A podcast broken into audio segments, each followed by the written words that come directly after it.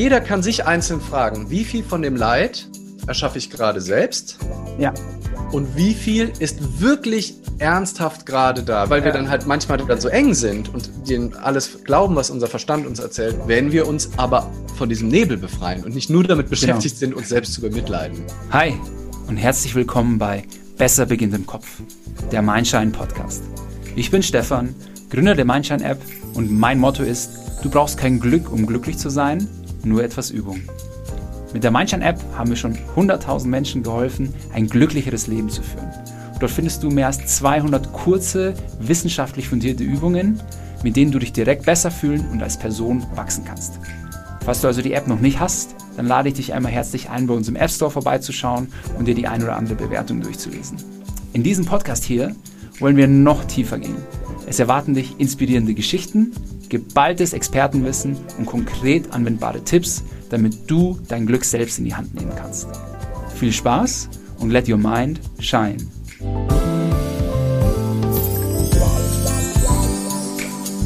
Ich freue mich mega, dass du bei der heutigen Episode dabei bist. Es geht um ein Thema, was mir selbst krass in meinem Leben geholfen hat, und zwar wie deine innere Haltung dein Happiness-Level bestimmt. Genau darüber habe ich mich mit dem Lebensphilosoph und Coach Leander Greitmann unterhalten und du lernst mehr darüber, wie unser Verstand uns daran hindert, wirklich glücklich zu sein, wie du negative Glaubenssätze erkennen und auflösen kannst und wie du es schaffst, mehr Freude zu entdecken an dem, was du gerade machst. Bist du bereit? Dann lass uns doch direkt einsteigen. Hi Leander, schön, dass du da bist. Ich bin wie vor jeder Episode total aufgeregt. ähm, wir haben aber letzte Woche schon mal kurz gequatscht und ich dachte mir, krass, es fühlt sich irgendwie an, als würde ich dich schon ein bisschen länger kennen. Also du bist äh, ein sehr offener Typ und deswegen freue ich mich mega auf das Gespräch äh, heute mit dir. Ich mich auch. Und ich mich auch. Kann ich äh, auch nur zurückgeben übrigens. Ja. Sehr cool, vielen Dank. Und ich mach mal, ich übe mich mal in einer kurzen Intro für unsere Community und du kannst mir dann äh, später gleich äh, ins Wort fallen und mich berichtigen, falls ich dich nicht gut vorgestellt habe. Also, liebe Leute, er ist gefragter Coach, Speaker und Autor für Lebensphilosophie. Was das genau ist äh, und warum das wichtig ist, darüber sprechen wir bestimmt auch gleich im Interview. Ähm, in seiner Arbeit hat er schon tausenden Menschen geholfen, äh, aus ihrer üblichen Weltsicht auszubrechen und ihnen Wege zum kreativen Umgang mit Rückschlägen und Sackgassen des Lebens aufgezeigt. Er ist Snowboarder, Musiker und hoffnungsloser Optimist und ein ziemlich cooler Dude. Herzlich willkommen, Leander Greitemann. Danke dir, danke dir. Schön, dass ich hier sein kann. Und da äh, habe ich auch nichts erstmal hinzuzufügen. Sehr, sehr schön vorgestellt. Danke. Okay, sehr gut. Da habe ich dich äh, gut beschrieben. Du sag mal, die erste Frage, die ich mir auch so gestellt habe, als ich so ein bisschen mich über dich informiert habe und deine Vita so gelesen habe, ähm, du bezeichnest dich als Lebensphilosoph. Und dann frage ich mich so gerne, was genau ist ein Lebensphilosoph und wie kommt man dahin, das quasi für sich zu werden? Also für mich bedeutet Lebensphilosophie mit einer philosophischen Weltsicht auf die relevanten Themen des Alltags zu gucken. Also die Philosophie mhm. hat ja ganz viele verschiedene, du kannst über das Universum philosophieren, über die Beschaffenheit von Träumen, über alles Mögliche kann man philosophieren, über Ethik, über was weiß ich. Ja. Und alles super spannend. Ich habe auch Philosophie studiert. Das beantwortet direkt äh, auch einen Teil deiner, deiner zweiten Frage. Ähm, das hilft auf jeden Fall, wenn man äh, in die Richtung gehen will. Auch allein diese Art des Denkens, also unabhängig von den Inhalten, auch das Denken in Konzepten, in Sprache. Wie vermittle ich was, was in meinem mhm. Kopf Sinn ergibt? in den mhm. anderen Kopf rein. Ne? Weil wir alle mhm. wissen, wir haben alle unsere verschiedenen Sichtweisen, alle unsere verschiedenen Filterbrillen, mit denen wir auf die Welt gucken. Auch ein Untersuchungsgegenstand der Philosophie. Ähm, und das ist eigentlich meine große Leidenschaft, deswegen, mhm. weswegen ich mich manchmal auch Live-Philosoph nenne, mit Live, ähm, also wie Live on Stage, ja, also mhm. lebens- und lebendig, könnte man sagen. Ähm, und suche da unterschiedlichste Wege und Zugänge, Gedanken in Worte und Bilder zu packen, die dann hoffentlich bei denjenigen, die das mhm. hören, mhm. dann irgendwie dazu führen, dass sie das Leben leichter sehen können, ein bisschen kreativer mit dem Leben umgehen, ein bisschen mhm. ähm, weniger im Widerstand sind gegen das, was ist. Und wenn man dann jemand anderen lieber zuhört, weil er die, die Worte findet, die besser zu einem passen, ist es auch total in Ordnung. Ne? Mhm. Ne? Also ist auch total in Ordnung, wenn man mich scheiße findet. Also ist, was für mich auch Arbeit ist, weil es nicht meinem Wesen entspricht. Ich mag das erstmal nicht so gern, wenn man mich scheiße findet. Aber auch das habe ich gelernt in diesem Job, das mhm. auch auszuhalten, weil das ist total in Ordnung. Wenn jemand, deswegen auch wer immer hier zuhört und zwischendurch sagt, nein, das darf man nicht so sehen, mhm. ist vollkommen in Ordnung, wenn man diese Reaktion mhm. hat. Und es muss auch niemand äh, meine Sachen hören oder lesen oder mhm. wie auch immer. Aber wenn die Worte funktionieren und irgendwie das Leben ein bisschen leichter machen, ähm, dann ist das meine allergrößte Erfüllung und Bezahlung, die ich so bekommen kann. Sehr cool, sehr cool. Total spannend. Ähm, du, ich habe in dein Buch reingelesen, Unfog Your Mind. Ähm, und ich, ich kann das irgendwie, ich, ich fühle das, wenn du das so sagst, das ist deine Passion, ähm, Lebensphilosoph zu sein, weil ähm, du schaffst es da, Metaphern zu finden, die mich irgendwie packen und irgendwie catchen. Und eine habe ich mir gleich notiert, mit der ich über dich sprechen, über, äh, über diese ich mit dir sprechen möchte. Und zwar über dem ja, Nebel ist wäre übrigens auch witzig gewesen. mit, ich möchte mit der Metapher über dich sprechen. So, liebe Metapher, was hältst du von Leander? ja. Was sagt diese Metapher über Leander aus? Genau, ich möchte mit dieser Metapher über Leander Genau. Sehr schön, sorry, ähm, das, das, hat mich zu sehr gefreut. Dieser beinahe, du hast, ja. ihn, ja, du hast ihn ja schon gerochen, bevor du ihn ausgesprochen hast, den Versprecher. Ja, ja, ja, da, da habe ich mir selbst eine, eine Falle gelegt. Aber, Aber wenn ich jetzt nicht dich reingeschubst hätte danach, wäre es wahrscheinlich auch gar nicht aufgefallen. Also entschuldige bitte. Nee, sehr, sehr gut. Ähm, das ist äh, die Leichtigkeit, glaube ich, die wir hier brauchen. Also pass auf, das Zitat war wie folgt. Ähm, über dem Nebel ist blauer Himmel immer. Mhm. Und äh, erstmal irgendwie geile Metapher, mit der ich äh, irgendwie auf Anhieb mich assoziieren konnte. Aber was hat es deiner Meinung nach genau auf sich? Du willst also die Essenz meiner Arbeit in zwei Sätzen, ja? ja, ich muss ja hier ja. auch einen Mehrwert schaffen für, ja. für die Leute da draußen. absolut. Aber ich, ich, versuch's. Du sagst mir, du sagst ja. mir Bescheid, wenn, äh, wenn, wenn, man, wenn man mir folgen kann. Ähm, die Idee dahinter, also insofern passt es natürlich auch gut, also weil es eben auch, ne, unfog your mind, dem Mindfog Herr werden, den man auch wie Mindfuck aussprechen kann, wenn man möchte, weil das ja auch die, hm. die Idee dahinter ist. Und häufig haben wir halt das Gefühl, es ist alles Nebel und es ist alles Scheiße. Und eigentlich haben wir in jedem einzelnen Augenblick, mhm. wenn wir radikal die Perspektive wechseln, also uns 10, 20, 30 Kilometer in die Luft jagen oder manchmal auch nur mhm. 500 Meter in die Luft jagen, Zugang zu einem Frieden in uns, wenn uns das mhm. gelingt. Ich sage nicht, dass das total leicht ist ne, und dass wir jetzt ja. alle permanent ja. nur noch im blauen Himmel sind, aber allein die Erkenntnis, dass es nur ein das Glück eigentlich immer nur auf eine Art und Weise, einen Atemzug entfernt ist, mhm. wenn wir uns eben des blauen Himmels in uns, der immer scheint, äh, bewusst werden. Das kann man jetzt äh, mhm. beliebig spirituell in, in, die, in, die, in die Tiefe gehen und auch so die Idee des blauen Himmels kommt auch aus der aus dem östlichen östlichen Weisheit, ne? Buddhismus, Taoismus, da, mhm. da ist das schon angesiedelt und deswegen nenne ich diesen äh, oder habe ich mir auch den Begriff aus dem Snowboarden genommen, äh, der da ganz, ganz selbstverständlich benutzt wird, ist Bluebirds. Ja, auch, auch das ja. hast du ja ähm, gelesen. Ähm, der für Kaiserwetter steht, der aber eben ein bisschen cooler klingt als, als Kaiserwetter. Da muss ich irgendwie bei, weiß nicht, ja, wenn, wenn das Wort Kaiser drin ist, dann weiß ich, also, hm, naja. Das ist so elitär. Ja, genau, so elitär. Und der Bluebird, das finde ich einfach ein, so ein schönes Bild und ähm, und es gibt einfach, und wer, wer im Schneesport aktiv ist, der hat das garantiert irgendwann mal in seinem Leben erlebt. Dieser Moment, wenn du mit, dem Gondel durch, mit der Gondel durch die Wolkendecke durchbrichst. Also du bist im Tal, mhm. du denkst, boah, soll ich da überhaupt hoch heute? Unten regnet es vielleicht, nieselt so ein bisschen, wenn du im Frühling noch fahren bist oder sowas. Im Tal totales Diesewetter. Und äh, die Webcam ist irgendwie auch komplett im Nebel, aber du sagst, komm, scheißegal, ich, hab, ich, ich mach's. Und dann wirst du belohnt mit dem Moment, wo du mit der Gondel auf 2400 Metern durch die Wolkendecke brichst und feststellst, es war ja die ganze Zeit Sonne da. Es hat ja die ganze Zeit die Sonne geschienen. Ich war halt nur einfach so drin in meinen Gedanken und habe die alle geglaubt mhm. und gedacht, das ist alles scheiße. Und mir ist gar nicht aufgefallen, dass da oben blauer Himmel ist. Ähm, mhm. Und das, das ist eben so dieses, dieses Bild in uns. Mhm. Und das können wir uns eigentlich mit einer Frage, die ich in meinem Buch auch, auch schreibe, können wir uns immer wieder in diesen Moment reinholen, indem wir uns fragen, was ist jetzt was ist jetzt nicht in Ordnung? Mhm. Was ist jetzt wirklich nicht in Ordnung? Und in den mhm. allermeisten Fällen, wenn wir ehrlich hingucken und wenn wir wirklich alle Hochrechnungen, alle Erinnerungen mal rausnehmen und nur in den jetzigen Moment reingucken, mhm. sind wir in 99, Periode 9 Prozent der Fälle, ist im Jetzt alles in Ordnung. Wenn wir uns, wenn es uns gelingt, den Fokus auf den jetzigen Moment zu holen. Und das ist dieser blaue Himmel. Weil ja. unser Verstand ist so gut in Hochrechnungen, in die Zukunft, was alles schief werden kann oder in Bewertungen, ach, das hätte so nicht sein sollen oder ist ja klar, wie letzte Woche, jetzt macht er das schon wieder. Und das hat aber alles nichts mit diesem Moment zu tun. Mhm. Ja, es ist selbst in den Momenten, wo vermeintlich wirklich schlimme Dinge passieren, ne, in, in, dem, äh, in dem Buch, in dem Kapitel schreibe ich ja von dem Beispiel, wo ich bei einem Vortrag in einen Glastisch eingebrochen bin, aus, äh, wo ich draufgestiegen bin, Club der Toten Dichter zitiert und dann beim Runtergehen irgendwie Gewicht doof verlagert, in diesen Tisch reingebrochen.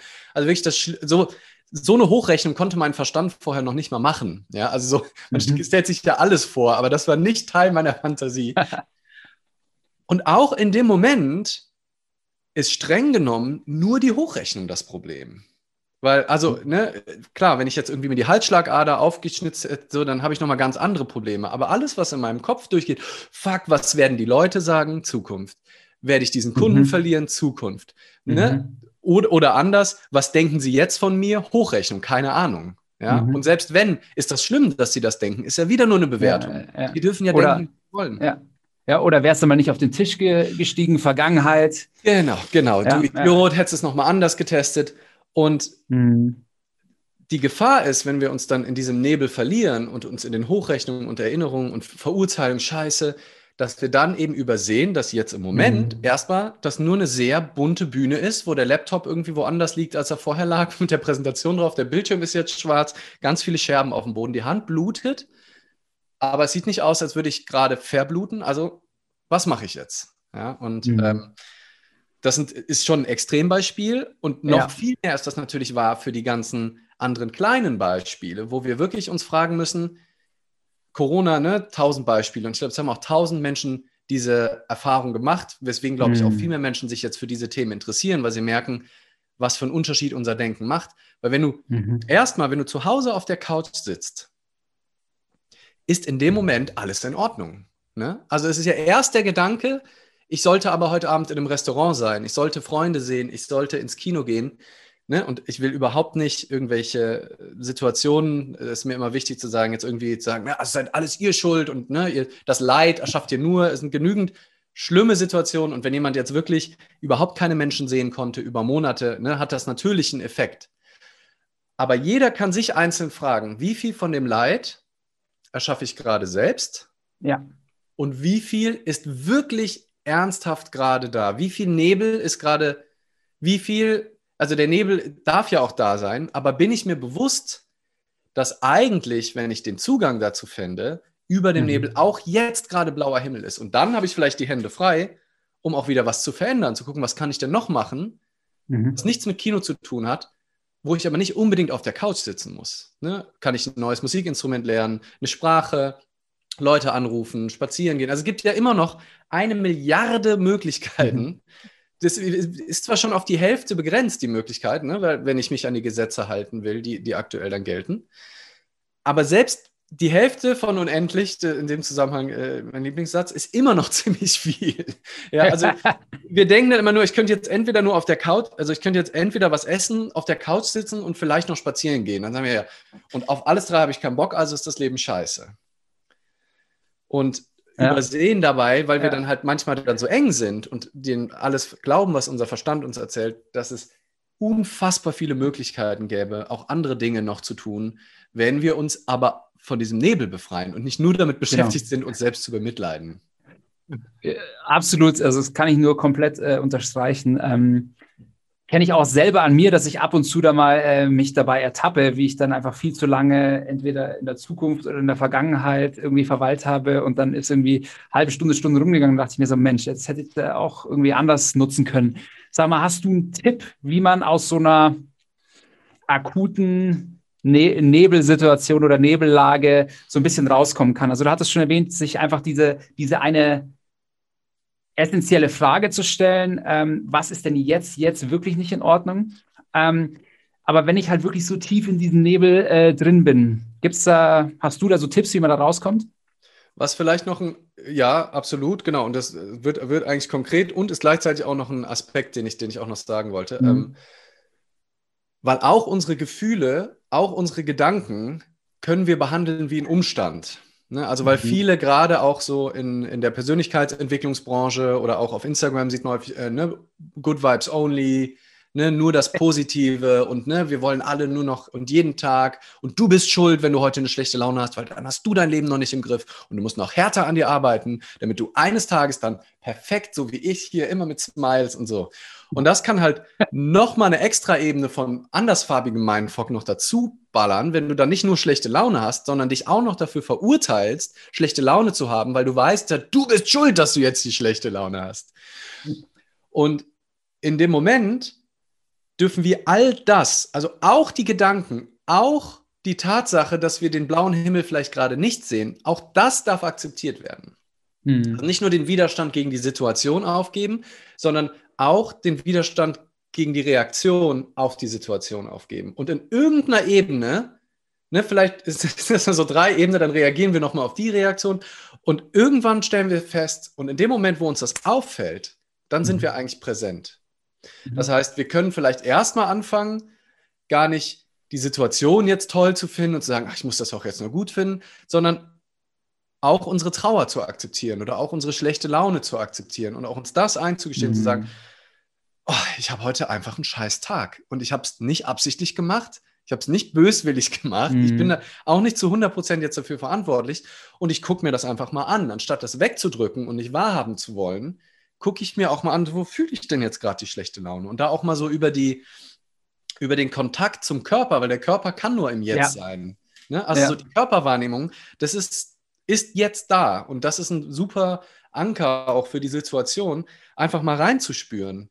Ne? Und wenn ich, wenn ich sogar noch Kopfweh habe oder sowas, ist ein toller Anker, sich das anzugucken, wirklich, mhm. anstatt gegen den Kopfschmerz auch zu sein, einfach mal die Augen zuzumachen und genau zu lokalisieren. Und manchmal hilft das auch, das jemandem genau zu erzählen.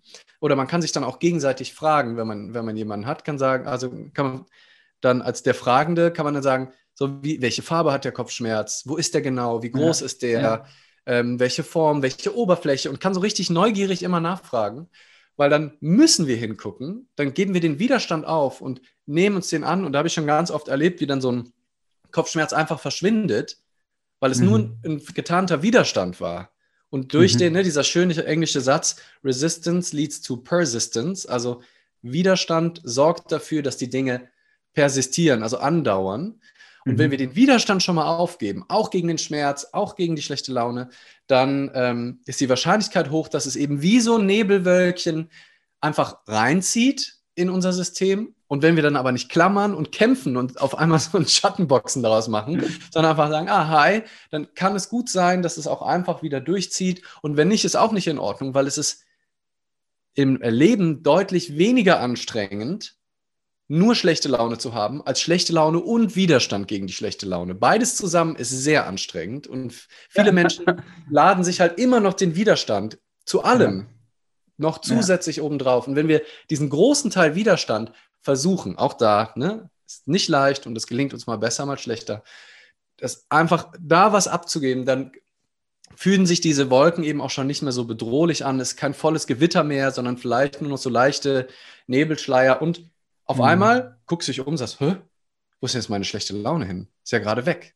Und vielleicht auch nicht. Ja, hm? ja, ja also ich glaube, ähm, also erstmal äh, finde ich total, kann ich dir nur komplett zustimmen. Ähm, ich bin ja auch eigentlich eher so einer, der sich ähm, traditionell wenig mit seiner Gefühlswelt auseinandergesetzt hat. Mhm. Ähm, jetzt haben wir aber eine wunderbare Psychologin bei uns im Team, die mir immer gesagt hat, so hey, ähm, ähm, man muss hier nicht immer irgendwie, es geht nicht immer nur um Leistung und noch höhere Standards und noch höhere Standards und so weiter und so fort. Für dich selber, sage ich jetzt mal, mhm. sondern einfach mal irgendwie zu akzeptieren, ähm, dass etwas schlecht war oder auch akzeptieren, dass etwas gut ist. Also mir beispielsweise fällt es mhm. total schwer zu akzeptieren, wenn etwas gut ist, weil ich dann das als neue Baseline irgendwie für Gesetz halte und äh, schon wieder, es muss dann wieder ins nächsthöhere gehen. Und wenn es dann aber von dieser Baseline mal zurückgeht, dann ist für mich so, oh, aber Mindfork vom Allerfeinsten. Und es ist so geil, weil äh, vor drei Jahren wäre dieses unter der Baseline ein Riesenerfolg gewesen. Ne? Also das ist, ja, das ist so der Wahnsinn unseres Verstandes und dieses höher, ja, schneller, weiter. Und ich kenne das auch total. Also es, gibt auch kein Entkommen, also in unserer nee, Gesellschaft. Nee, gar nicht. Und deswegen, ja, finde ich das so gut, da auch mal die Gegenperspektive aufzumachen. Finde das total toll, dass du das, mhm. das auch sagst, weil ähm, ich das Gefühl habe, dass wir das uns eher noch bestärken, also von vielen. Ne? Wir holen uns noch mehr, ah, ich muss mich einfach nur mehr motivieren, ich muss, glaube ich, noch härter arbeiten, ich muss noch effizienter, ich brauche noch da noch Tools und da noch Tools, muss alles mhm. immer besser und immer reibungsloser. Und es gibt aber kein Ende. Außer halt, nee. wenn du halt so krass arbeitest die ganze Zeit, dass, dass halt dein Körper irgendwann ein Ende macht, Form von Burnout, Angststörungen oder was weiß ich, was ja, ja wirklich um sich greift. Ähm, weil wir in dieser höher, schneller, weiter Logik so gefangen sind manchmal. Ja, ja also ähm, ja, ähm, negativer Mindfuck, äh, also aus quasi Misserfolg, aus Erfolg, aus das ist, aber im Endeffekt ist alles Mindfuck und führt dazu, dass du irgendwie das, die, die Schönheit des Moments irgendwie nicht so wirklich erkennst. Und ähm, also für mich persönlich so der Weg zur Akzeptanz.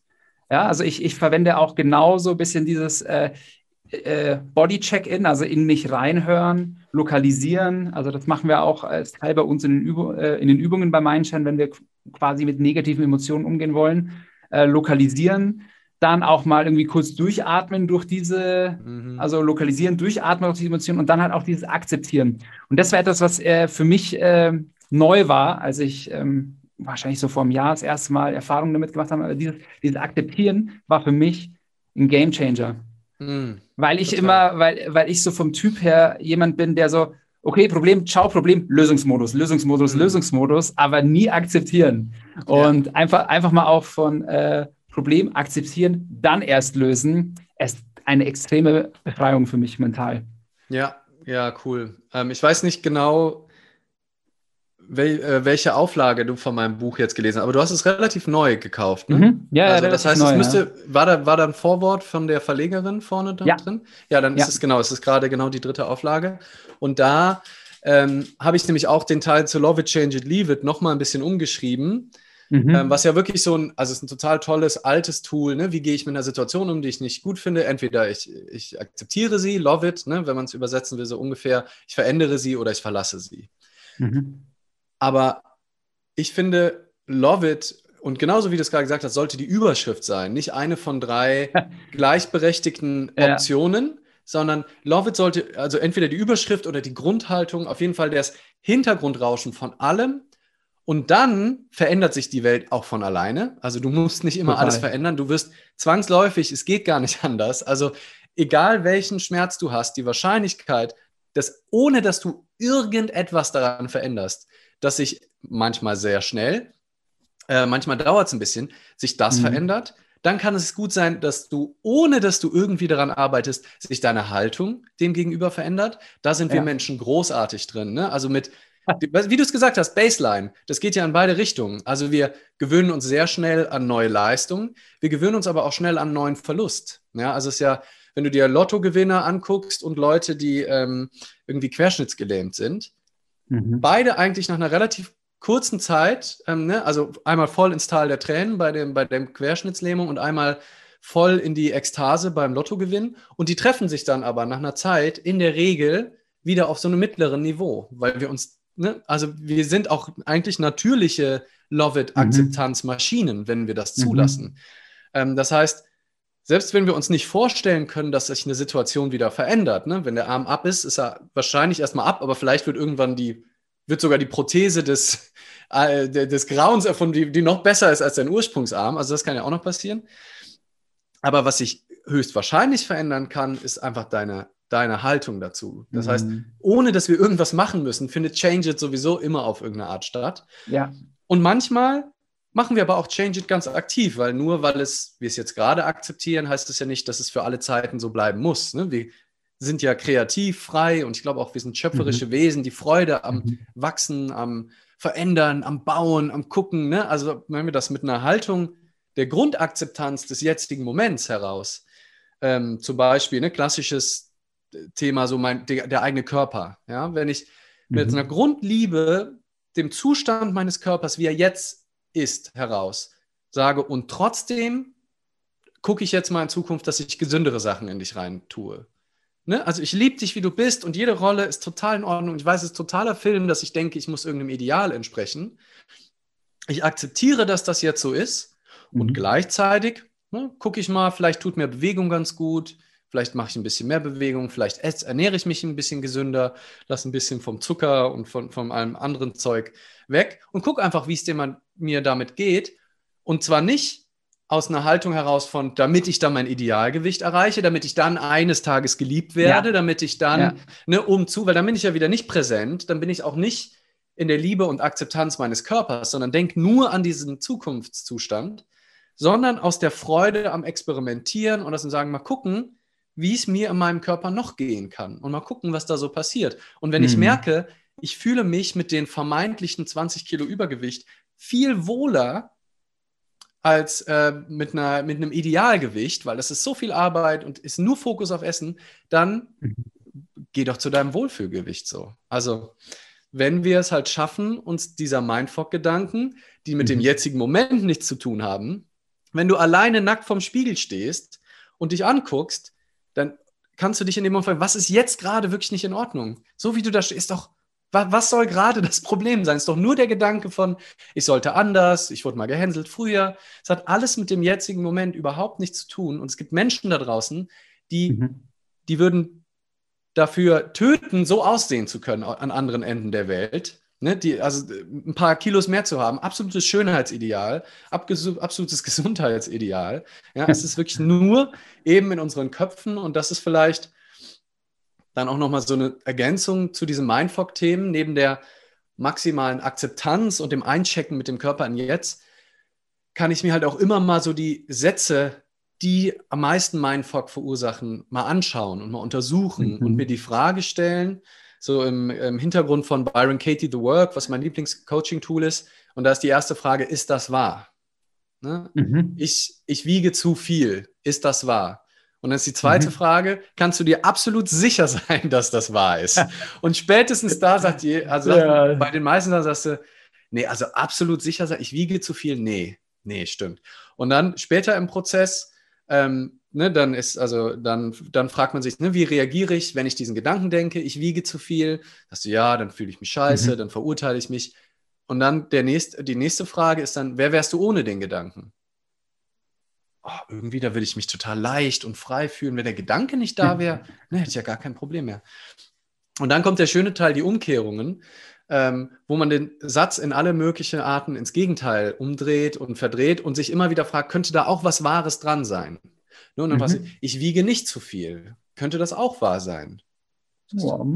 Ja, leicht, ne? Also ich wiege, ich wiege eigentlich genauso viel, wie ich, äh, ich wiege auch erstmal genauso viel, wie ich wiege gerade. Das ist erstmal ein Fakt. Ja, ich kann gar nicht zu viel gerade wiegen, sondern ich wiege so viel, wie ich wiege.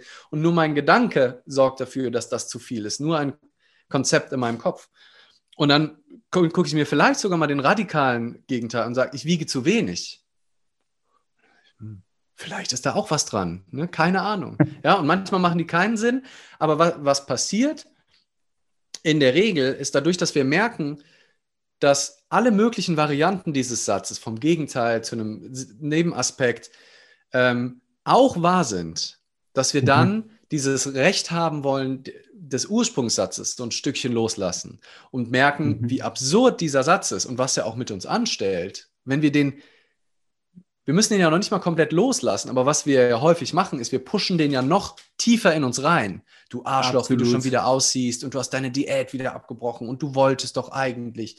Und, ne, und dann, wir, und wenn wir das bemerken, wenn du bemerkst, dass du in diesem Dialog bist, wo in dieser Selbstverurteilung, in der Nicht-Liebe mhm. zu dir selbst, Nicht-Akzeptanz zu dir selbst, dann beobachte das und guck, ob du nicht diesen Trash-Talk, wie, wie, du mit niemandem auf der Welt Sinn. reden würdest, nur Sinn. mit dir selbst, ja.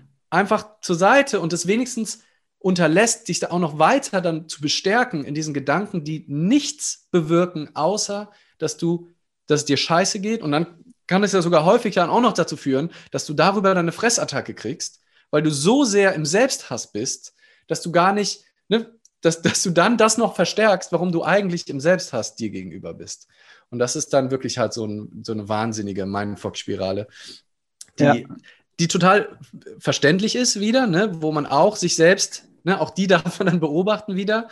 Und wenn wir uns das, dem aber bewusst werden, dann ist die Wahrscheinlichkeit deutlich höher, dass wir da ein Stück dann auch wieder rauskommen. Ja, voll. Ähm, hier äh, kurzer Einwurf, ähm, rhetorische Frage. Was denkst du, ist das Thema, was am häufigsten bei uns in der Mindshine-App äh, trainiert wird? Äh, ja, Selbstliebe, also Umgang. Mit, Korrekt. Ja, ja, ja absolut, absolut. Mit, äh, mit Abstand und nochmal viel mehr seit Corona. Ja. Weil die Leute oder wir alle einfach Zeit haben, uns mehr Zeit haben, uns mit uns selber auseinanderzusetzen. Mm. Das kann eine Chance sein, das kann aber auch erstmal initial schlecht für manche Menschen sein, wenn man schon in so einer Spirale, die du eben gerade beschrieben hast, äh, drin ist. Was ich total interessant fand, ähm, bei dem, was du gerade ausgeführt hast und auch so in dem, in dem Buch, das ist mir komplett im Kopf hängen geblieben, und zwar diese Umzu-Haltung. Mhm. Weil mit diesem Umzu kann man einfach total einfach identifizieren, was man gerade für eine Motivation oder Haltung gegenüber Dingen hat, die eigentlich eher ungesund sind.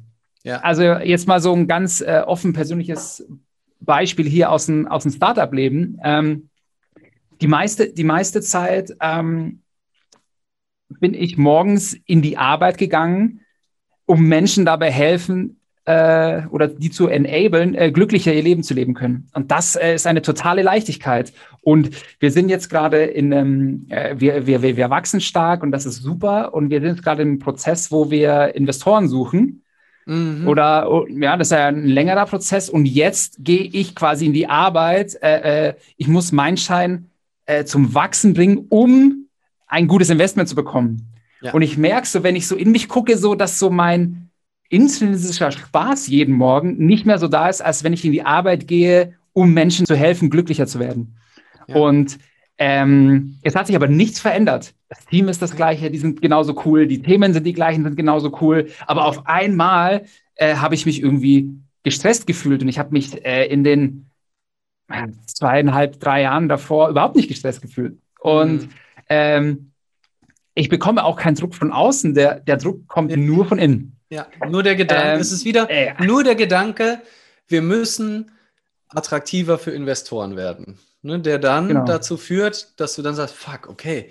Und dann ist ja, und da ist ja auch direkt schon der Satz drin, das heißt, ihr seid ja noch nicht attraktiv genug. Ne? Und ich glaube, ja. da kommt wahrscheinlich auch der, der größte Schmerz her.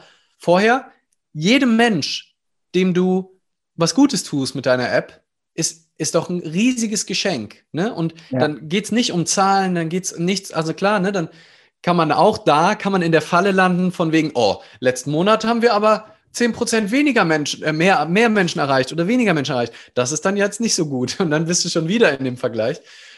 Aber wo du in dem Moment, wo du sagst, wir sind noch nicht attraktiv genug und wir müssen noch attraktiver werden, damit wir dann die, mhm. die Investoren bekommen, dann ist natürlich, heißt das, und dein Unterbewusstsein vor allem, wir sind nicht attraktiv. Und dann ist meine Arbeit ist ja, und dann ist, ist meine Arbeit irgendwie nicht gut oder was machen wir denn falsch? Ne? Und dann ist, sind wir so schnell wieder in diesem Mindfuck drin. Und das ist halt einfach, ja.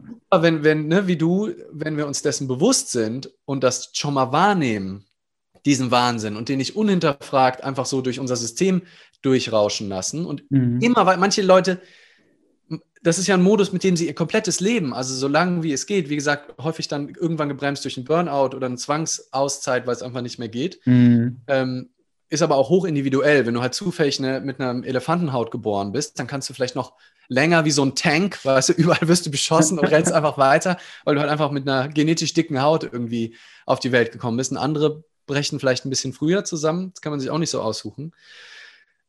Aber wenn wir halt unser komplettes Leben so gestalten und immer nur, ah, mhm. und wir brauchen den nächstgrößeren und erst wenn wir auf dem asiatischen Markt da und ne, und das ist ja auch cool, mal sich eine Idee zu machen von, wir wollen, ne, wir haben Lust, mal in die Richtung zu gehen. Was wäre denn, wenn wir richtig groß wären? Was wäre denn ja. auch noch im Ausland, ne? So als Idee.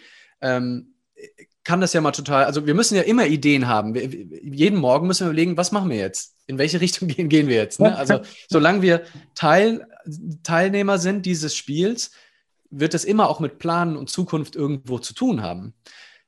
Die Frage ist nur, mache ich davon mein Lebensglück abhängig? Ne? Also ist das, nehme ich das unhinterfragt an und sage, erst wenn wir diese Investoren haben, dann kann ich mhm. wieder glücklich sein mit mir. Bis dahin müssen wir hart arbeiten. Es wird ein harter, steiniger Weg und alle werden eingeschworen, jeden Morgen härter arbeiten. Ja. Ihr habt die Umsatzziele nicht erreicht. Ne, das muss noch besser gehen. Ne? So gerade in der alten Welt, die großen Companies, ist ja nach wie vor so viel getrieben durch so Ziele und noch mal mehr und da, mh, hm, wir müssen und erst dann. Und wie du eben vorhin auch so schön gesagt hast, dann äh, verpassen wir halt einfach ganz häufig die Schönheit des Augenblicks. Ja, wenn total. wir das glauben, wenn dieser Satz, also der kann ja auftauchen wieder, wie eine Wolke durchfliegen. Ne? Ich brauche mhm. diesen Investor, um glücklich zu sein oder um als, als Firma erfolgreich zu sein. Und dann kommt der und dann lasse ich den auch wieder ziehen und sage, wir machen eine gute Arbeit. Und wenn das nicht reicht für die Investoren, dann wollen wir diese fucking Investoren nicht. Dann sind die offensichtlich ja. nicht die richtigen von sagen, wir machen eine gute Arbeit aus der Freude an der Arbeit, aus der Freude am Helfen, aus den Interaktionen, aus dem Feedback. Und wenn das die Investoren nicht fühlen, dann ist doch, warum, warum wachsen? Also ist doch, ist doch alles cool. Also solange ihr eure Mitarbeiter und Mitarbeiterinnen bezahlen könnt, solange du äh, bezahlen kannst und dir auch ab und zu auch mal genug Urlaub nehmen kannst, es wird nicht besser. Es wird einfach, ne, also wie dieses Baseline-Denken. Wir haben immer diese Idee, erst dann wird es richtig gut. Ne? Erst wenn wir ein globales Imperium, das die größte App aller Zeiten, erst dann, ich will hier, ne, Dell im Universum. Und die Delle im Universum bedeutet aber meistens auch eine Delle in unserem Schädel und in unserem Leben und in unserem Herzen. und, das, ist ein, das, ist ein, gutes Zitat. Nee, ja. aber das ist so, weißt du, und ich äh, allein nur in diesem Umzug, dann bin ich mal in mich gegangen und habe halt gefragt, okay, wo, wo habe ich denn noch diese Umzugs? Und die habe ich wirklich im Großen und im, im Kleinen auch. Und ähm, bestes Beispiel ist für mich äh, Sport. Ich habe jetzt eigentlich mein ganzes Leben schon immer Sport gemacht, aber immer in, in Wellen. Also mal sau viel bis zur, also kompletten, äh, komplett übertrieben, dann wieder auch komplett übertrieben gar nicht und jetzt äh, quasi immer so, immer so ein Wellen. Und da habe ich mich hinterfragt, so, ja, warum, warum mache ich einen Sport? Mhm. Ja, äh, um irgendwie einen fitten Body zu haben, um irgendwie am Stand gut auszusehen oder um, ähm, jetzt habe jetzt hab ich ein neues um, um quasi ein fitter Dad für meinen Sohn zu sein. Ist schon mal ein besseres um, aber ja. ist immer, ist aber, dann, dann, dachte ich mir so, ja, okay, und, und wo dann mache ich das immer fest? Und ich, ich setze mir dann immer sehr starke Ziele in der Außenwelt. So, oh, du musst jetzt, keine Ahnung, 30 Klimmzüge schaffen oder du musst mhm. jetzt die und die Strecke laufen und so weiter und so fort. Und dann bin ich irgendwann da, äh, dazu übergegangen, anstatt ähm, mir Ziele zu setzen, mir so Systeme zu bauen, mhm. die mich dann eigentlich äh, automatisch auf den, auf den Weg bringen, dass ich so ein Ziel überhaupt erreichen kann. Und das ist äh, Systeme bauen waren halt irgendwie bei mir, ähm, hey, wenn ich irgendwie sportlich sein will, dann ähm, macht es auch Sinn, mich irgendwie gesund zu ernähren. Da habe ich erstmal so angefangen, so ein bisschen äh, über die Schiene zu gehen. Und dann habe hab ich äh, angefangen, mir zu sagen, okay, in der Mittagspause, ich, möchte aktiver sein, ja, dann, dann mhm. gehe ich halt einfach erstmal ein paar Schritte. Und das hat alles noch nichts mit meinem Sportziel zu tun, aber es sind so mhm. kleine kleine Systeme, die mich auf, auf den Weg dahin bringen. Oder ähm, in der Früh äh, stehen die Sportschuhe schon neben meinem Bett. Mhm. So, die Entscheidung wurde schon am Vorabend getroffen. Und in diesen Systemen fällt es mir dann viel leichter, so ein bisschen dauerhaft am Ball zu bleiben. Und dann, und wenn du das noch schaffst zu paaren mit einer gewissen Achtsamkeit und in dich reinhören, was so ist, was ist so dein Wohlfühllevel, dann ist dein Wohlfühllevel wahrscheinlich nicht, also die 30 Klimmzüge, sondern mein Wohlfühllevel ist dann vielleicht sieben Klimmzüge, aber halt jeden Tag. Ja. Ähm, und, und so, dass ich so für mich das Gefühl habe, ja, ich bin halbwegs fit, ich bin sportlich, ich bin äh, ein fitter Dad. Ja, ja. also Klimmzüge ist jetzt wahrscheinlich ein schlechter Proxy, aber äh, nur mal so als, als, als Beispiel. Und all, all, zu diesen, all diesen Punkten bin ich halt über, über diese Umzufrage gekommen. Wahrscheinlich wäre in deinem Dad, in deinem Dad-Dasein äh, wäre wahrscheinlich irgendwie du, musst deinen, möchtest deinen Sohn äh, zumindest über Kopf halten können. Weißt du, so, länger. Und auch noch, wird dann schwierig, weil du alterst ja und er wird schwerer parallel. Das, insofern muss man da wahrscheinlich das Proxy dann auch irgendwann so deinen 80 Kilo schweren Sohn ist so zu halten, da, da ist auf jeden Fall hohes ähm, aber total, total schöne Gedanken. Und übrigens feiere ich es auch mega, wie viele ähm, so von deinen persönlichen Struggles und äh, Filmen, die so bei dir vorgehen, du teilst, weil das finde ich so wichtig. Ja, voll. Bei, ähm, bei diesen ganzen Themen. nicht immer diesen Eindruck zu erwecken, dass wir, weil wir jetzt darüber reden, alles perfekt machen. Ne? Und weil das erzeugt dann halt wieder diesen äh, extra Mindfuck bei anderen Menschen, auch obwohl das mein Hauptberuf ist, mhm. darüber zu reden, wie wir gelassener und leichter durchs Leben gehen. Trotzdem gibt es Tage, wo ich ungelassen und unleicht durchs Leben gehe. Und es ist auch so wichtig, sich selbst das einzugestehen, mit anderen ja. darüber zu sprechen, weil auch das ist ja wieder eine Möglichkeit, den Widerstand aufzugeben. In dem Moment, wo mhm. du darüber sprichst und das offen zugibst und dir, ne, und vielleicht ist es dir beim ersten Mal noch peinlich, ist total in Ordnung, ja, aber mhm. das ist, erzählt deinem Verstand, dass er sich entspannen kann, dass das nichts Schlimmes mhm. ist, dass du da nicht im Widerstand gegen sein musst. Insofern ist das was, was ähm, in unserer Gesellschaft und ich würde sagen auch in unserem Bild der Männlichkeit ähm, nach wie vor noch ein eine kleine Baustelle ist. Ne? Also dieses mhm. Indianer kennt keinen Schmerz, ne? du musst stark und zuversichtlich und Männer haben überhaupt gar keine Probleme, die weinen nicht und die sind immer. Ne? also all diese, diese super alten, also es weicht langsam auf, aber trotzdem in uns drin und ich merke das bei mir selber auch. Ich würde super gerne viel mehr weinen können. Aber es ist einfach, ne, mein Dad ist äh, 40 geboren, also absolut Kriegskind noch, noch nicht mal Nachkriegs, also hat fünf Jahre noch Bombardierung mitgemacht. Und auch der mhm. ist total reflektiert, aber wie oft habe ich den weinen gesehen in meinem Leben? Nicht oft. Ja, also mhm. wirklich, das war eine ganz extreme Situation. Mhm. Das heißt, so mein Vorbild und mit meinem bester Kumpel, ähm, den habe ich einfach fast nie weinen gesehen. Und ähm, mhm. das lernen wir dann natürlich. Und das darf Geil. jetzt so Stück für Stück. Und ich bin so richtig, freue mich immer, wenn ich wenn ich Tränen in die Augen kriege oder wenn ich, wenn ich mal richtig heulen kann. Äh, dafür muss ich aber meistens auf Seminare gehen und besondere Situationen, weil so eine normale Situation und auch häufig, auch in Filmen manchmal denke ich, ja, das ist jetzt schon traurig. Und wein oder, oder, oder noch anders, weiß nicht, ob du das kennst, dass so das Wasser genau bis zu den Augen geht, aber nicht drüber, weil da irgend so eine Sperre ist in dieser, in dieser Konditionierung, die wir so erfahren. Und ich bin da anders. Bei mir gehen bei die, gehen die Luken Dämmer auf. Ja. ja. ja, du musst nur den richtigen Trigger setzen, da gehen alle Luken auf. Ne? Ach, geil. Ähm, Hammer. Also, ich habe eine hab ne herzensgute, äh, äh, ganz tolle Eltern und herzensgute äh, Erziehung äh, genossen. Aber wir haben äh, bei uns in der Familie so, das wird mir ja halt durch, meine Frau spiegelt mir das immer, aber bei uns, wir sind nicht so auf, ähm, wir geben Zuneigung nicht so gern zu und Stolz nicht so gern zu.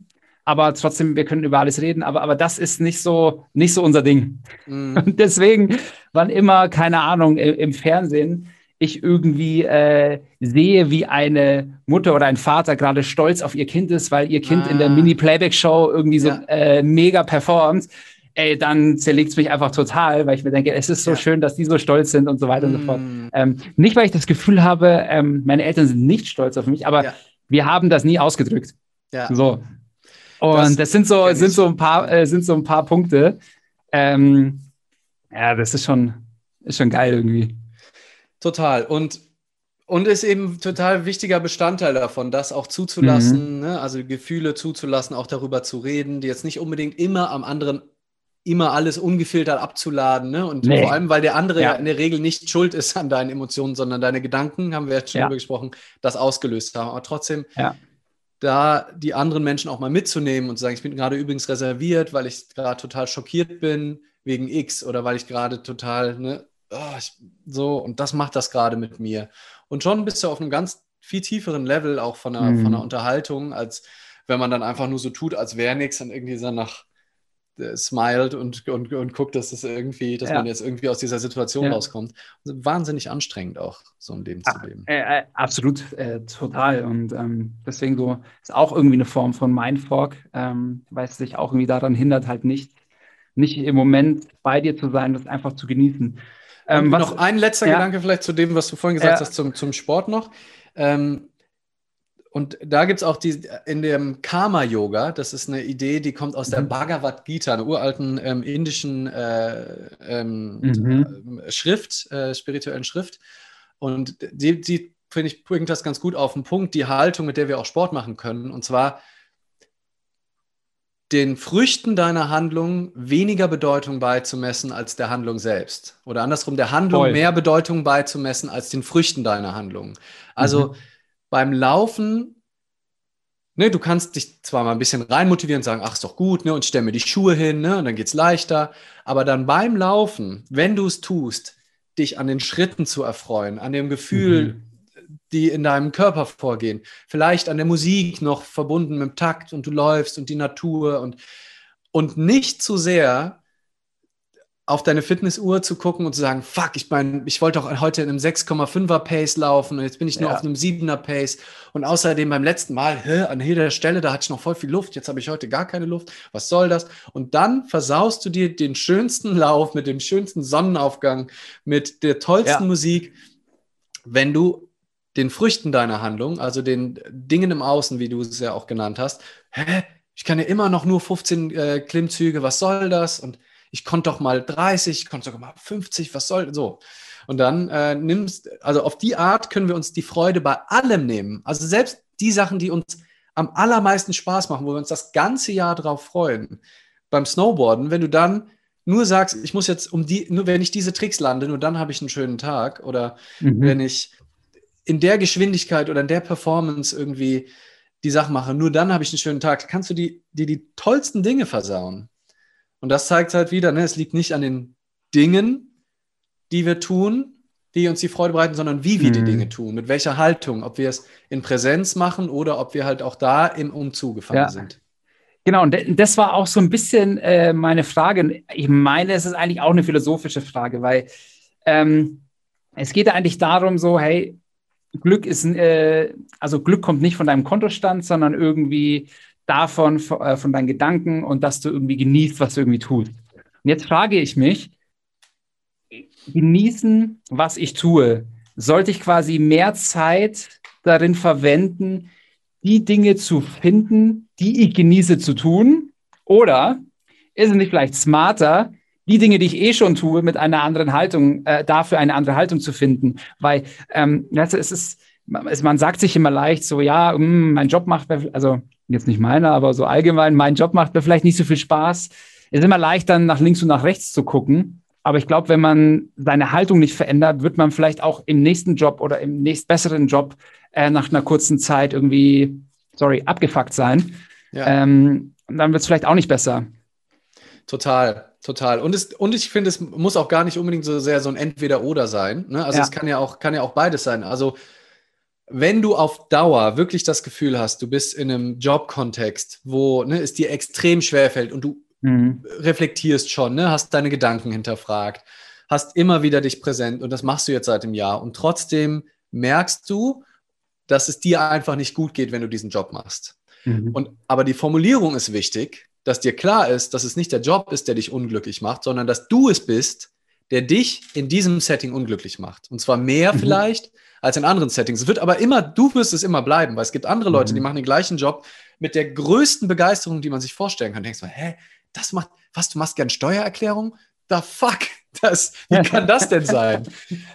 Und ähm, da ist es dann natürlich auch Teil von einem, dann nicht es nur deswegen weiter den Job zu machen, weil du so Angst vor den Konsequenzen hast, weil das wäre ja auch wieder nicht präsent. Ne? Dann bleibst du mhm. nur drin, weil du dich halt in den Hochrechnungen verlierst, was alles passieren könnte. Wenn du ne, also so spielerisch wie so ein Bambus im Wind mit den Dingen gehst, die sich gut anfühlen und nicht so auf Biegen mhm. und Brechen versucht, irgendwas durchzuverändern, dann heißt das vielleicht auch mal ganz bewusst zu sagen, nee, ich gehe jetzt. Ich beende mhm. vielleicht auch mal eine Freundschaft, ich beende eine Beziehung, ich beende einen Job und warte nicht immer, sitzt das nicht immer aus. Manchmal, ne, wie gesagt, das Leben verändert sich eh. Ja. Aber wenn ich gerade bei mir bin und feststelle, es wird sich viel besser anfühlen, jetzt woanders hinzugehen. Und wieder, nicht weil der Mensch schlecht ist, nicht, weil meine Freundin, mein Freund, äh, mein Kumpel, was auch immer schlecht ist, sondern weil ich mhm. mir selber mit meinen Gedanken auf Dauer in diese Situation nicht gut gehe. Und dann mhm. kannst du mit einer offenen, auch nicht grämigen Stimmung einfach sagen, nee, und ich, ich muss ja hier nicht sein. Ich muss ja diesen Job nicht machen. Ich kann auch mhm. woanders hingehen. Ich erwarte nicht, dass es an dem Job liegt, dass er mich glücklich macht, aber es spricht auch genauso nichts dagegen, einfach wenn ich feststelle, es fällt mir wahnsinnig schwer, in meine Leichtigkeit beim Joggen zu gehen. Es gibt eine Milliarde Sportarten. Ne? Also viele Menschen denken dann immer, ja, ich mache keinen Sport, das mit dem Joggen ist nichts für mich. Ich, Schwimmen, Basketball, tausend Ballsportarten, Aerobic, Yoga, Freeletics, keine Ahnung. Ähm, also viel mehr zu experimentieren kann man durchaus auch. Ne? Einfach zu gucken, wo komme ich leichter mhm. noch in meine Leichtigkeit. Es hat dann aber, mhm. wie gesagt, nichts mit den Dingen zu tun, sondern mit deiner Haltung.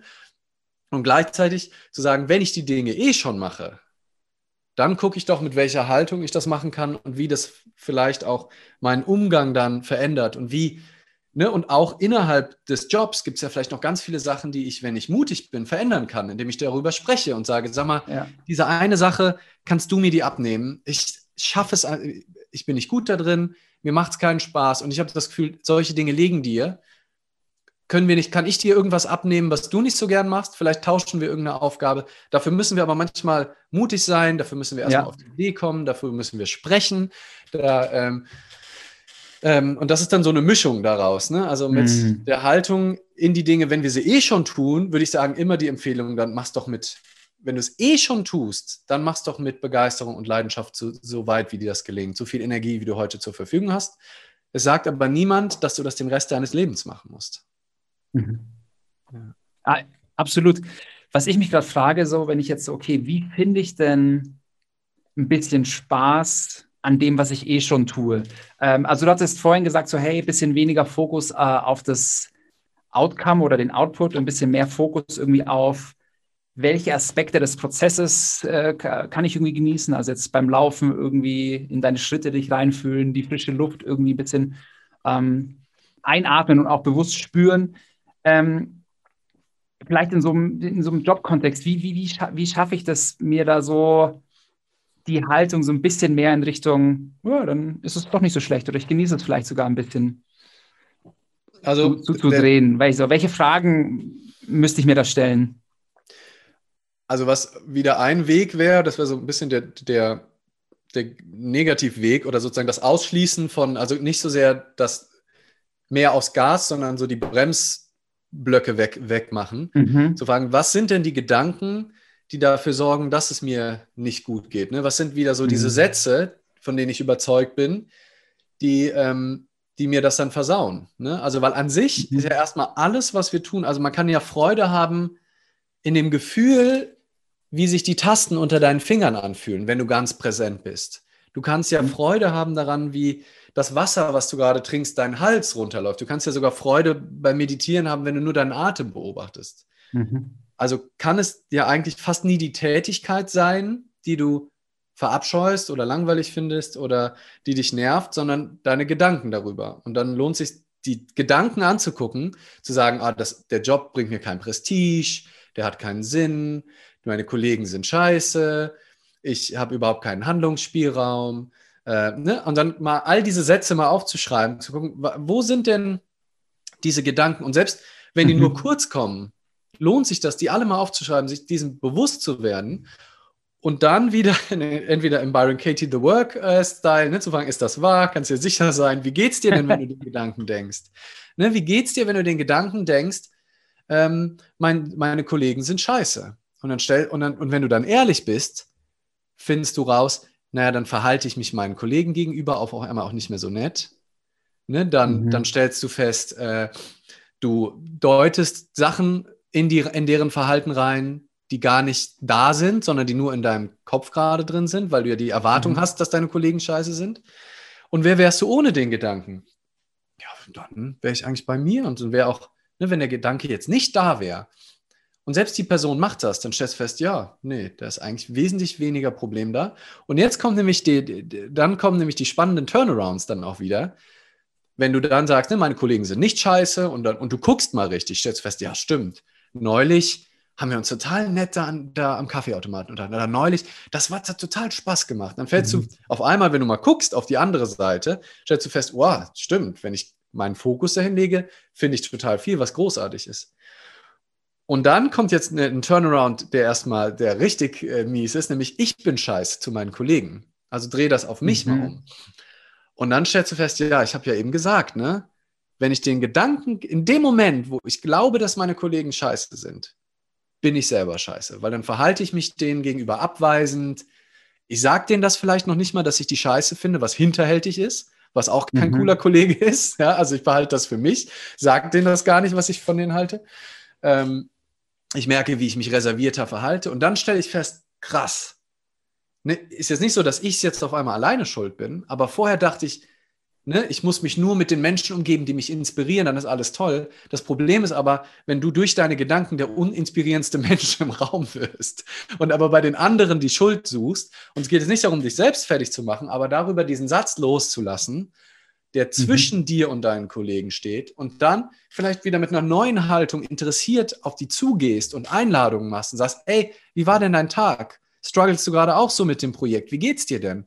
und wieder Kontakt suchst, weil wenn du davon überzeugt bist, von Arschlöchern umgeben zu sein, wer will schon mit Arschlöchern reden? Du stellst auch keine Fragen. Und erst über das Fragen stellen findest du aber raus, dass sie eigentlich alle auch gute Menschen sind, wie 90 Prozent, 95 Prozent der Menschen, bis auf die Party vielleicht verwirrt sind oder ne, selber Verletzungen erfahren haben in der Regel, mhm. in der Kindheit oder sonst irgendwann, meinen es die allermeisten Menschen gut. Und es ist nur ja. unsere Gedanken, die uns von denen trennen, die dann dazu führen, dass sie sich vielleicht auch reserviert verhalten, weil wir uns ja reserviert verhalten. Also, und das, das dann aufzulösen und, und so Stück für Stück mal diese, diese Gedanken so zu hinterfragen, mal zu gucken, ist das Gegenteil auch wahr? Ah ja, stimmt. Mhm. Mein Job hat wenig Prestige. Nee, eigentlich ist doch, ne? Ist das wahr? Ja, nee. Oder auch, ich brauche einen Job mit viel Prestige. Wer sagt das denn? Nur weil das in der Zeitung steht oder ähm, ja, und so kann man eben seinen Gedanken mehr auf die Schliche kommen und feststellen, dass eben ein Großteil der Probleme, die wir in unser Leben, in das, was wir tun, reinbringen, eben in unserem Kopf entsteht und nicht in der Welt da draußen. Absolut. Und genau das versuche ich jetzt mal anzuwenden auf den äh, Stapel Rechnungen, die ich jetzt noch für die Buchhaltung oh, vorbereiten muss, die ich schon seit zwei Wochen prokrastiniere. Ähm, also ich glaube, ich glaube, was ich jetzt für mich mitnehme, sind zwei Dinge. Ich werde nochmal versuchen, genau das mit einer anderen Haltung anzunehmen. Und das paare ich dann mit so einem System von mir, ähm, hier Eat That Frog, dass ich einfach sage, ich mache das äh, morgen früh gleich als erstes, weil das ist jetzt nichts, was mich den ganzen Tag kostet, sondern vielleicht, vielleicht eine Stunde. Mhm. Ich mache das als erstes und äh, wenn ich das schaffe, dann gehe ich runter und hole mir von gegenüber den geilen äh, Barista Cappuccino. Und ich glaube, wenn ich dann ein, zweimal diese Erfolgserlebnisse habe, dann fällt es mir auch leichter, an meiner Haltung sozusagen dann zu arbeiten und dann kombiniere ich das. Und guck dir und, mal ruhig, das wäre auch ein spannendes Forschungsprojekt, äh, ja. guck dir mal ruhig ähm, die Sätze an, die dazu führen, dass du sagst, weil in der Regel, ne, also ich kenne das ja von mir selber, ich denke dann immer, oh Gott, Steuererklärung als Selbstständiger, ne? Oh, Freiburg, dann muss ich all die Sachen und habe ich überhaupt alles? Habe tausend Hochrechnungen, die sich ja. noch kein Mal als wahr herausgestellt haben. Wenn ich es dann, dann endlich tue, stelle ich fest, hä? Das ging ja total leicht. Dann, ne, wenn ich irgendwie, manchmal höre ich einen Podcast dabei, so ein bisschen und ja. ne, einfach so Sachen, angenehm stupide, viel angenehmer als den äh, dritten Podcast aufzunehmen, wo man die ganze Zeit ne, boah, voll da, immer auf der Bühne. Manch total an, und so überrascht bin ich dann immer, wie toll das ist.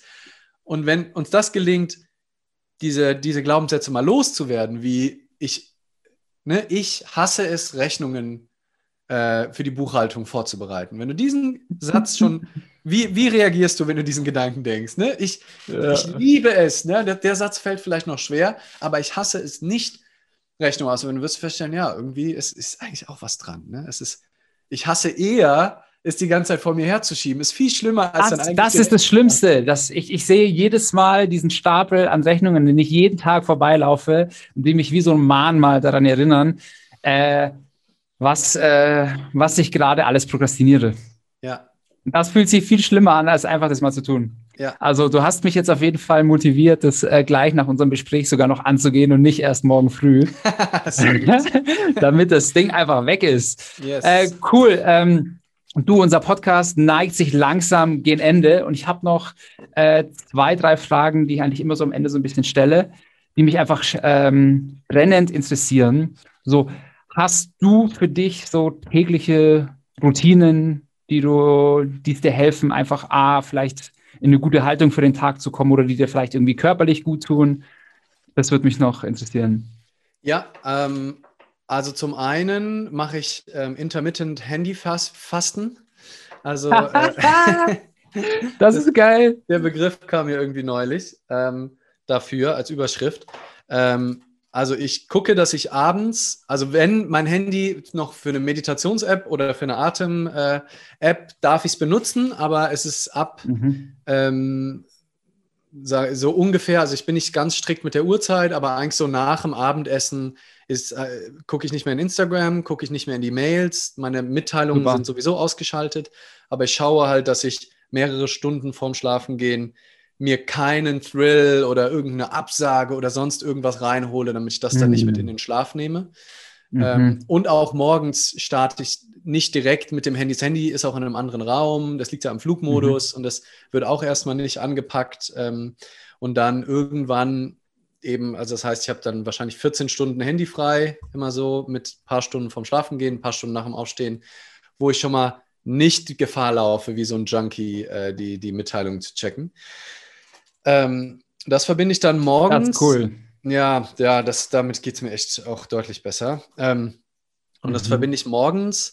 Da bin ich eigentlich auch ziemlich strikt. Mache mach ich immer ein bisschen Yoga, mal mehr, mal weniger. Einfach so, um mhm. mich ein bisschen so die Nacht äh, aus dem Nacken und Rücken und keine Ahnung, einfach so ein bisschen ins, in die Beweglichkeit und in den Körper zu kommen.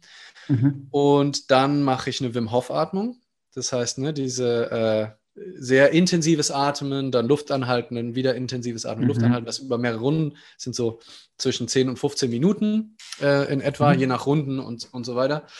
Ähm, mhm. Und dann mache ich auch noch ein paar zum Ausklang, äh, davon dann auch meistens noch ein paar Atemübungen, einfach sechs Sekunden einatmen, sechs Sekunden ausatmen. Ähm, dieses mhm. balancierte Atmen, tiefe Atmen, ja, langsame super. Atmen, um dann, dann überzugehen. Und dann starte ich in der Regel dann in den Tag. Manchmal mache ich in der Mittagspause, gerade wenn ich eine stressige Zeit habe, gucke ich, dass ich da auch eine normale Atemmeditation mache. Also einfach nur mhm. in Stille sitzen für 10, 15 Minuten und den Atem zu beobachten. Oder mhm. noch eine Atemmeditation, ähm, also mit diesen sechs Sekunden. Mhm. Und abends ähm, mache ich auch immer vorm, also ich lese immer auch vom, vom Schlafengehen als letztes. Also Aha. meistens auch ein Roman, irgendwas, wo ich Spaß dran habe, dann keine große Sachbücher ja. oder sowas. Ähm, und davor mache ich aber noch mindestens äh, so, so zehn Minuten, meistens dann so eine eher Richtung Entspannungsatmung, also fünf Sekunden einatmen, sieben Sekunden halten, acht Sekunden ausatmen. Mhm. Ähm, manchmal verbunden noch mit einer Meditation oder noch, noch anderen Sachen, aber halt so sehr abends wirklich runterfahren und so übergehen in den, in den Schlafmodus und morgens auch mhm. so so bewussteres Hochfahren, ähm, das, ja, das sind so die Dinge, die, also ich auch, also da muss ich mich auch nicht groß zu treten. Das ist einfach so natürlich. Also es hat sich so, so ja, ein, ja, ja. eingeschliffen. Ja, das Schöne, das Schöne bei Atemübungen ist ja, dass du auch so einen, einen Instant-Effekt halt hast. Du wirst halt sofort dafür belohnt, dass du es machst.